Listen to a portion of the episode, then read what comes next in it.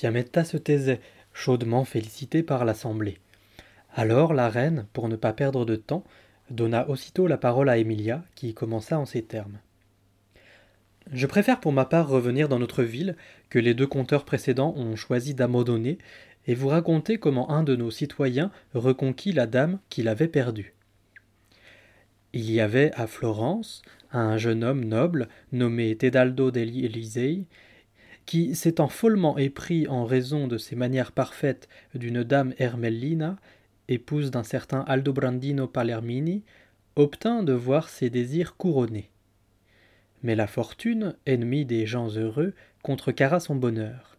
La dame, en effet, après avoir répondu pendant quelque temps à l'amour de Tedaldo, changea totalement d'attitude, qui sait pourquoi, repoussant non seulement ses ambassades, mais refusant aussi catégoriquement de le voir. Il en fut douloureusement et cruellement frappé, mais son amour était si bien caché que personne n'imaginait que telle était la cause de son tourment. Après avoir tenté de diverses manières de reconquérir un amour qu'il n'avait pas perdu, lui semblait-il, par sa faute, il décida, après n'avoir essuyé que des échecs, de se soustraire au regard du monde afin de ne pas donner l'occasion à sa dame de se réjouir de le voir se consumer ainsi pour elle. Il prit l'argent dont il put disposer, et en secret, sans avertir qui que ce soit, parents ou amis, à l'exception d'un compagnon qui savait tout de lui, il partit et rejoignit Ancône, se faisant appeler Filippo di San Londeccio. Là, il fit la connaissance d'un riche marchand et se mit à son service, l'accompagnant à Chypre sur son bateau. Ses manières et ses façons firent si bonne impression au marchand que, non content de lui donner de bons gages, il en fit son associé, lui confiant en outre la gestion d'une grande partie de ses affaires, ce dont Tedaldo s'acquitta si scrupuleusement et avec tant de zèle qu'en quelques années il devint à son tour un riche marchand expert et de renom. Ainsi absorbé par ses occupations, il fit preuve d'une telle constance que pendant sept années durant, il résista aux souvenirs qui souvent occupaient sa mémoire de sa dame cruelle dont l'amour le persécutait encore et qu'il désirait ardemment revoir. Mais vint un jour où il entendit à Chypre chanter une chanson jadis de sa composition, où l'on disait l'amour qu'il portait à sa dame et réciproquement, ainsi que le bonheur qu'elle lui accordait. Il se prut alors à croire qu'elle ne pouvait l'avoir oublié, et brûlant d'un désir irrépressible de la voir, il prit ses dispositions pour regagner Florence. Ayant réglé ses affaires, il rejoignit Ancône accompagné d'un seul domestique, puis ayant récupéré ses biens arrivés en ce lieu, il expédia le tout à un ami de son associé anconitain. Quant à lui, habillé en pèlerin qui revient du Saint-Sépulcre, il suivit en secret avec son serviteur. Parvenu à Florence, Filippo descendit dans un petit hôtel tenu par deux frères, non loin de la maison de sa dame, devant laquelle il se rendit en premier lieu pour tenter de la voir. Mais voyant tout fermé, porte et fenêtres, il se mit à craindre très fort qu'elle ne fût morte ou eût déménagé. Il se dirigea donc, très inquiet, vers la maison de ses frères, devant laquelle il vit quatre d'entre eux, tous de noir vêtus, ce qui ne manqua pas de le surprendre. Sachant qu'il était méconnaissable tant au physique que de par ses vêtements, et si différent de ce qu'il était au moment de son départ de Florence qu'il n'aurait pu être reconnu facilement, il s'approcha sans hésiter d'un cordonnier et lui demanda pourquoi ces hommes étaient vêtus de noir. Le cordonnier lui répondit. Ils sont vêtus de noir parce qu'il y a quinze jours, un de leurs frères nommé Tedaldo, demeuré longtemps absent de la ville, a été tué. Et j'ai cru comprendre qu'ils ont réussi à prouver devant la justice qu'un certain Aldobrandino Palermini, qui a été arrêté, est l'assassin, car il aimait son épouse et était revenu incognito pour renouer avec elle. Tedaldo fut stupéfait à l'idée que quelqu'un lui ressemblât au point qu'on les confondit, et il fut très affecté du malheur d'Aldobrandino. Mais, ayant appris aussi que sa dame était en vie et en bonne santé, il rentra à l'auberge, à la nuit tombée, tournant et retournant mille pensées dans sa tête. Quand il eut dîné en compagnie de son serviteur, on lui donna une chambre tout en haut de la maison. Les nombreuses pensées qui l'assaillaient, la médiocrité du lit et peut-être aussi la maigre chair qu'il avait faite, le tout conjugué, faisait que la moitié de la nuit s'était déjà écoulée que Tedaldo n'avait toujours pas trouvé le sommeil. C'est pourquoi, ainsi éveillé, il crut vers minuit entendre qu'on descendait du toit dans la maison, puis par les fissures de la porte de sa chambre, il vit monter une lumière. S'étant donc approché sans bruit de la porte, il se mit à regarder pour savoir ce que cela voulait dire. Il vit une jeune femme, fort belle, qui tenait cette lumière, et les trois hommes descendus du toit allaient à sa rencontre. Après s'être salués cordialement, l'un des hommes dit à la jeune femme Dieu soit loué, nous pouvons aujourd'hui nous considérer en sécurité, car nous savons de source sûre que les frères de Tedaldo ont prouvé que la responsabilité de sa mort incombait à Aldobrandino, qui a avoué d'ailleurs, et la sentence est déjà consignée par écrit. Il nous faut néanmoins garder le silence, car si quelqu'un venait à savoir que nous sommes les assassins, nous courrions le même danger qu'Aldobrandino. Ayant échangé ces propos avec la femme qui se montra très heureuse de la nouvelle, ils descendirent pour aller dormir.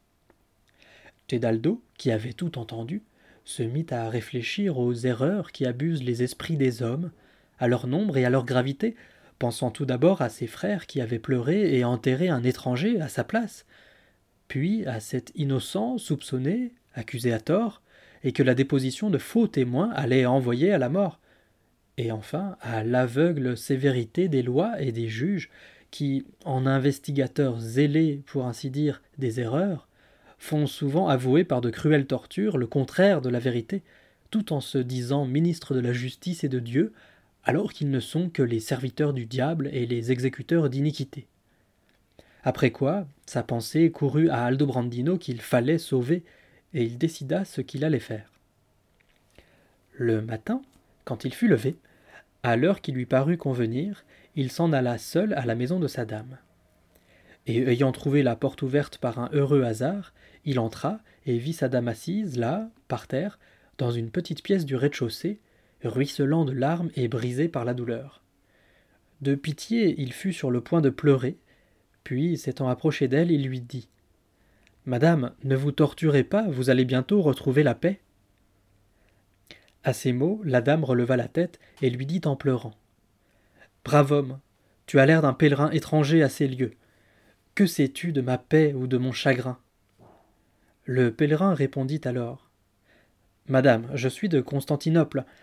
Dieu m'a envoyé vers vous pour changer vos larmes en sourires et sauver votre mari de la mort.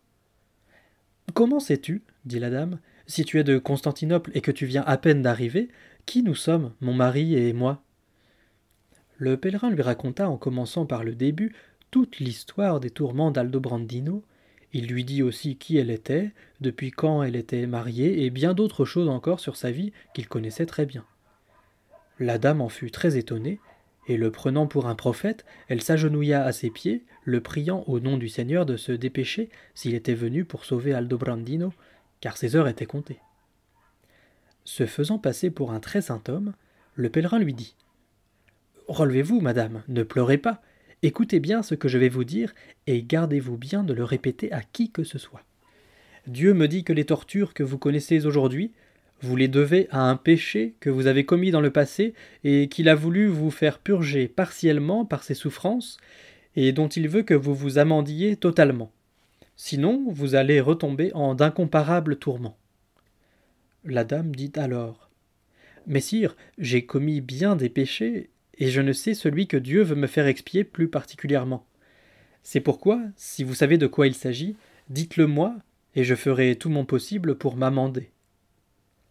Madame, dit alors le pèlerin, je suis au courant, et je vais vous questionner à ce sujet, non pas pour en savoir davantage, mais pour qu'en l'avouant vous-même, vous en éprouviez plus de remords.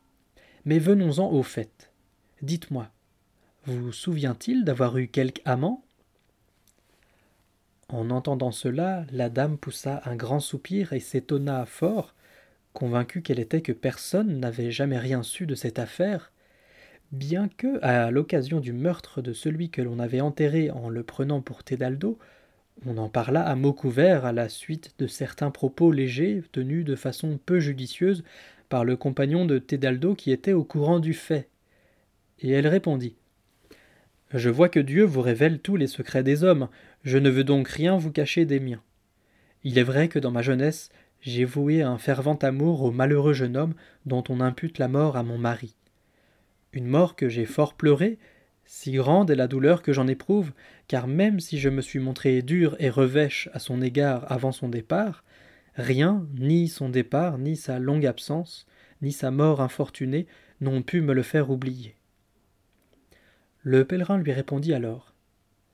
Le malheureux jeune homme qui a été tué, vous ne l'avez jamais aimé. Mais Tedaldo Olisei, oui, vous l'avez aimé. Mais dites-moi, pourquoi cette colère contre lui?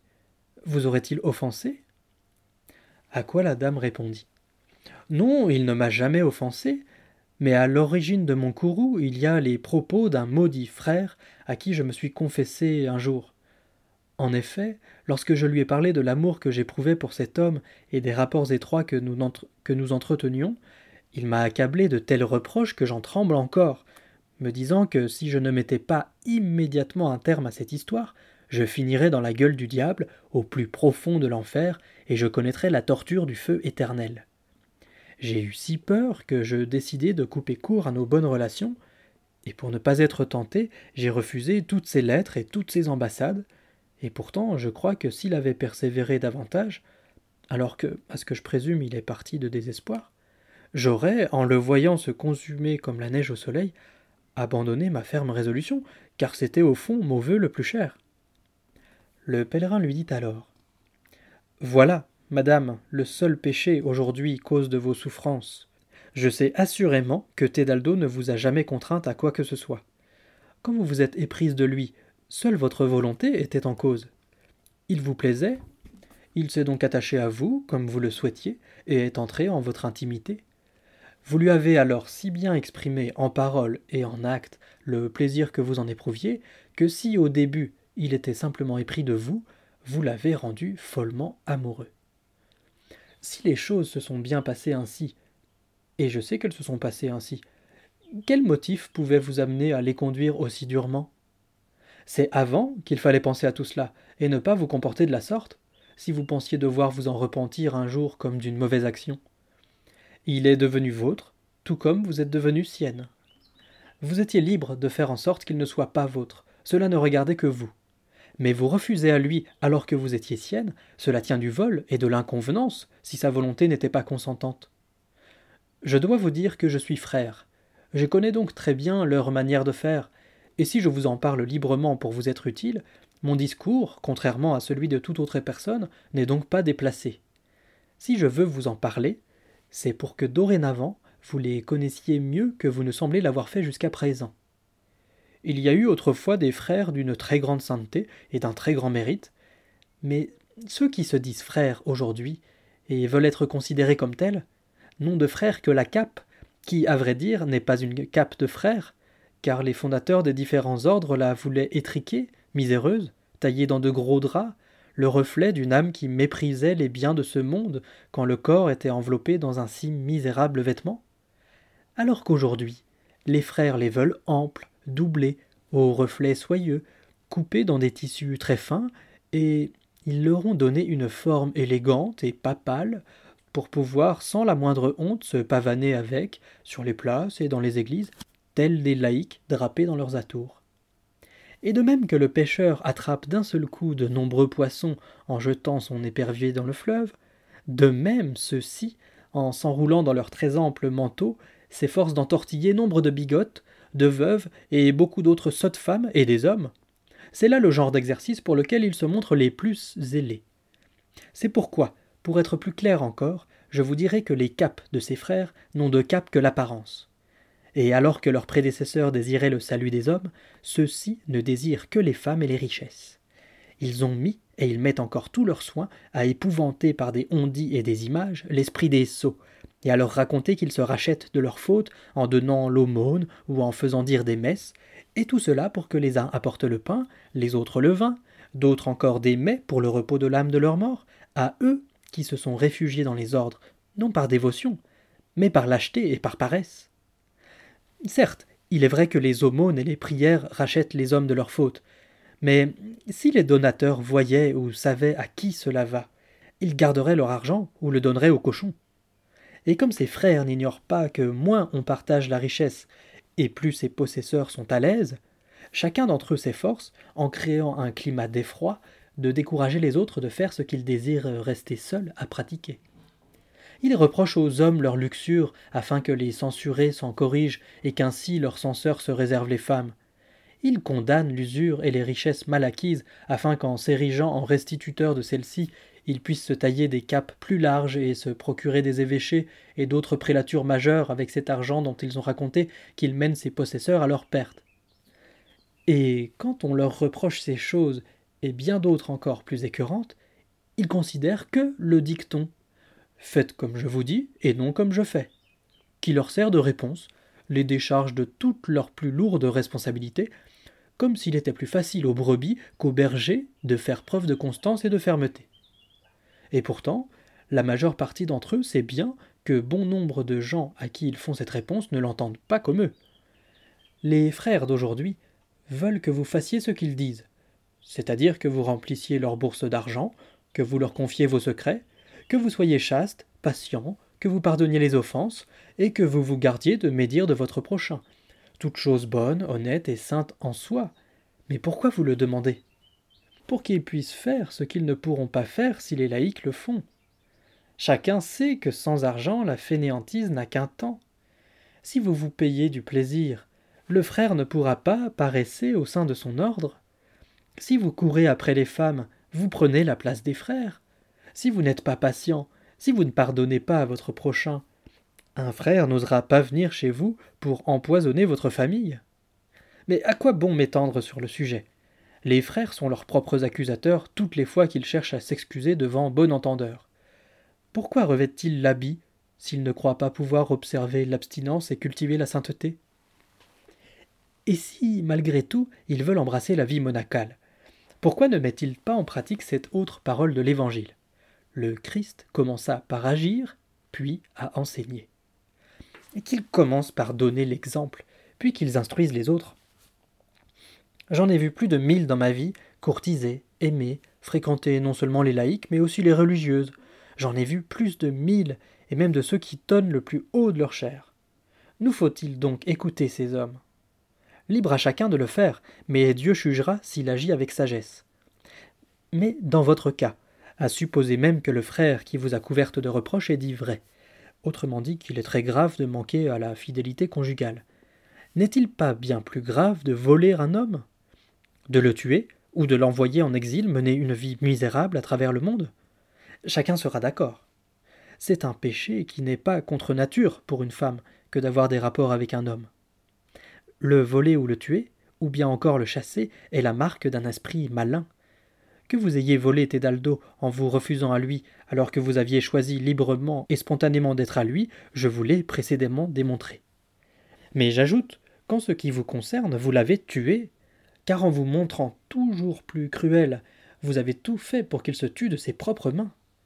Et au terme de la loi, celui qui est responsable du mal que fait autrui est coupable au même titre que lui et vous ne pouvez pas nier être la cause de son exil et de son misérable vagabondage de par le monde pendant sept années, si bien que vous avez péché plus gravement en commettant l'une quelconque de ces trois fautes qu'en ayant eu avec lui des rapports. Mais voyons un peu. Tedaldo le méritait-il? Certes pas. Vous-même l'avez avoué, sans compter que je sais qu'il vous aime plus que tout au monde. Jamais femme n'a été plus honorée, exaltée, glorifiée que vous ne l'avez été par lui avant toute autre personne, s'il se trouvait dans un lieu où il pouvait parler librement de vous et sans éveiller le soupçon.